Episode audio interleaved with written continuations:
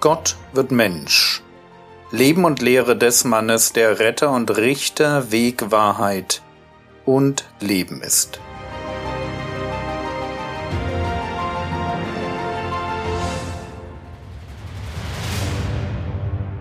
Episode 235 vom Richten Teil 2 in der letzten Episode haben wir gesehen, dass Richten sehr wohl ein Akt von Liebe sein kann. Und auch geboten ist, obwohl der Herr Jesus in Matthäus Kapitel 7, Vers 1 formuliert, Richtet nicht, damit ihr nicht gerichtet werdet. Man muss also genau lesen und verschiedene Bibelstellen als Einheit durchdenken, wenn man bei seelsorgerlichen Fragen zu guten und richtigen Antworten kommen will. Warum sollen wir beim Richten nicht kleinlich sein? Antwort, weil Gott an uns den Maßstab anlegt, den wir an andere anlegen. Großzügigkeit im Umgang mit Geschwistern zahlt sich also aus. Und während Matthäus uns nur die Warnung überliefert, finden wir bei Lukas direkt im Anschluss an die Warnung auch eine Verheißung. Lukas Kapitel 6, Vers 38. Gebt und es wird euch gegeben werden, ein gutes, gedrücktes und gerütteltes und überlaufendes Maß wird man in euren Schoß geben. Denn mit demselben Maß, mit dem ihr messt, wird euch wieder gemessen werden. Es lohnt sich liebevoll mit Geschwistern umzugehen. Es lohnt sich, weil Gott uns mit demselben Maß an Freundlichkeit, Geduld, Ertragen und Güte begegnet, mit dem wir unsere Geschwister beschenken. Wenn wir gern geben, und es geht hier um Barmherzigkeit, wenn wir gern geben, dann wird Gott uns dafür überreich beschenken. Ein gutes, gedrücktes und gerütteltes und überlaufendes Maß wird man in euren Schoß geben. Es lohnt sich für uns wirklich immer, wenn wir nett sind. Frage, warum spielen sich religiöse Menschen gerne als Richter auf? Antwort, weil es dabei um Macht geht. Wer richtet, der präsentiert sich selbst als den Wissenden den Heiligen, den Reifen, richten als Ausdruck religiöser Überlegenheit. Es ist eine Form von Selbstdarstellung. Dabei entsteht allerdings ein Problem. Und das Problem heißt Heuchelei. Heuchelei entsteht dort, wo ich mich als einen präsentiere, der den Durchblick hat, aber in Wirklichkeit bin ich selbst noch blind. Lukas Kapitel 6, Vers 39. Er sagte aber auch ein Gleichnis zu ihnen. Kann etwa ein Blinder einen Blinden leiten? Werden nicht beide in eine Grube fallen? Das ist das Problem, das Jesus hinter übermäßigem Richten sieht.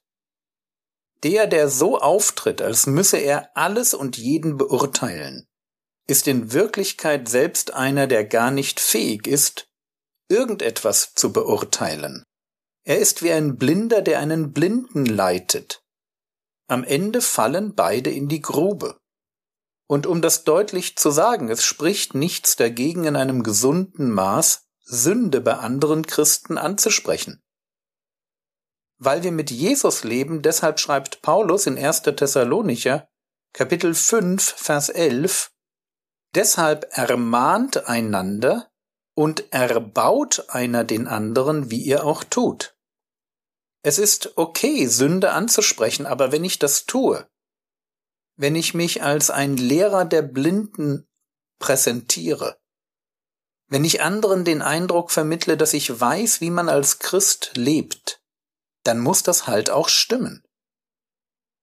Was heißt das? Das heißt, dass ich selbst erst von dem Herrn Jesus gelernt haben muss, bevor ich im Bild als Blindenführer tauge. Ich muss erst einmal klar sehen und selbst reif sein, bevor ich anderen sagen darf, wie sie zu leben haben. Lukas Kapitel 6, Vers 40 Ein Jünger ist nicht über dem Lehrer, Jeder aber, der vollendet im Sinne von reif ist, wird sein wie sein Lehrer. Mein Umgang mit Menschen soll sich am Vorbild des Herrn Jesus orientieren. Und wenn ich mich wie der Herr Jesus verhalte, dann bin ich geistlich reif. Und wie ist der Herr Jesus mit Sünde im Leben anderer Menschen umgegangen? Ganz einfach. Er hat sie angesprochen, wo es hilfreich und richtig war, und er hat ganz oft einfach nichts dazu gesagt. Das ist geistliche Reife. Und ganz praktisch hat geistliche Reife etwas damit zu tun, dass ich erst einmal meine eigenen Fehler erkenne und lerne mit ihnen richtig umzugehen, bevor ich mich als der fromme Besserwisser präsentiere, der so tut, als könnte er allen anderen helfen. Und genau da liegt das Problem.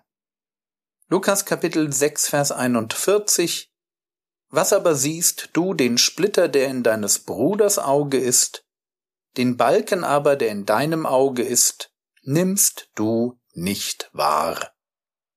Gute Frage, oder? Wie kann das sein, dass du jede kleine Sünde im Leben der Geschwister siehst, aber deinen eigenen Balken im Auge, den nimmst du nicht wahr? Wie geht das? Matthäus 7, Vers 4 oder wie wirst du zu deinem Bruder sagen, erlaube, ich will den Splitter aus deinem Auge ziehen? Und siehe, der Balken ist in deinem Auge. Der Balken, der nicht gesehen wird. Obwohl er doch ganz offensichtlich ist. Was könnte offensichtlicher sein als ein Balken im Auge? Der Balken ist ein Bild für grobe Sünde, die nicht erkannt wird. Wie kann das sein, dass Menschen denken, sie hätten den Durchblick, Sie wüssten genau, wie man anderen hilft, ein geistliches Leben zu führen, wo sie in Wirklichkeit selbst unreif sind und keinen Durchblick haben. Und die Antwort hat ganz viel mit Selbstdarstellung, mit Selbstgerechtigkeit und mit Machtmissbrauch zu tun. Es ist die fromme Show, die sich darin gefällt, andere zu richten, aber die eigene Unreife, vor allem die eigene Sündhaftigkeit übersieht. Und es fehlt leider in der Kirchengeschichte für so ein Verhalten nicht an Beispielen.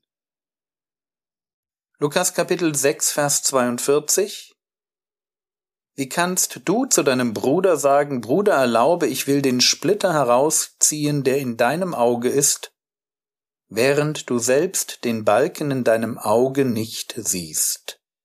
Zieh zuerst den Balken aus deinem Auge, und dann wirst du klar sehen, um den Splitter herauszuziehen, der in deines Bruders Auge ist.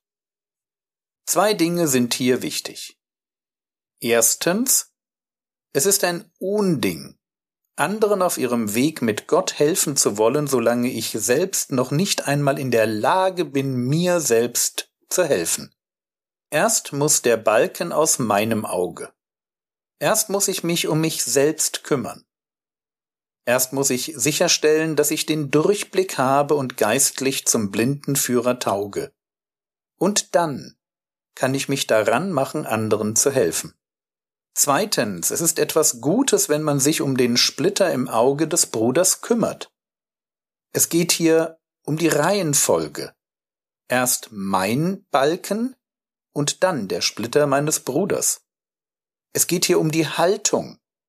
Erst will ich klar sehen, geistlich reif sein, so wie Jesus werden, und dann möchte ich aus der Haltung eines reifen Christen heraus meinen Geschwistern dienen.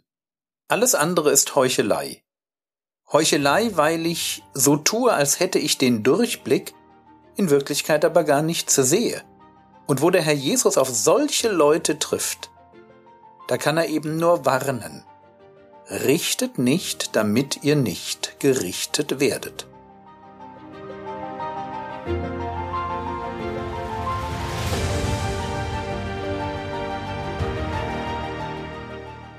Was könntest du jetzt tun? Du könntest dir die Frage stellen, wie es um deine geistliche Reife steht. Bist du fit genug, um anderen mit ihren Problemen zu helfen?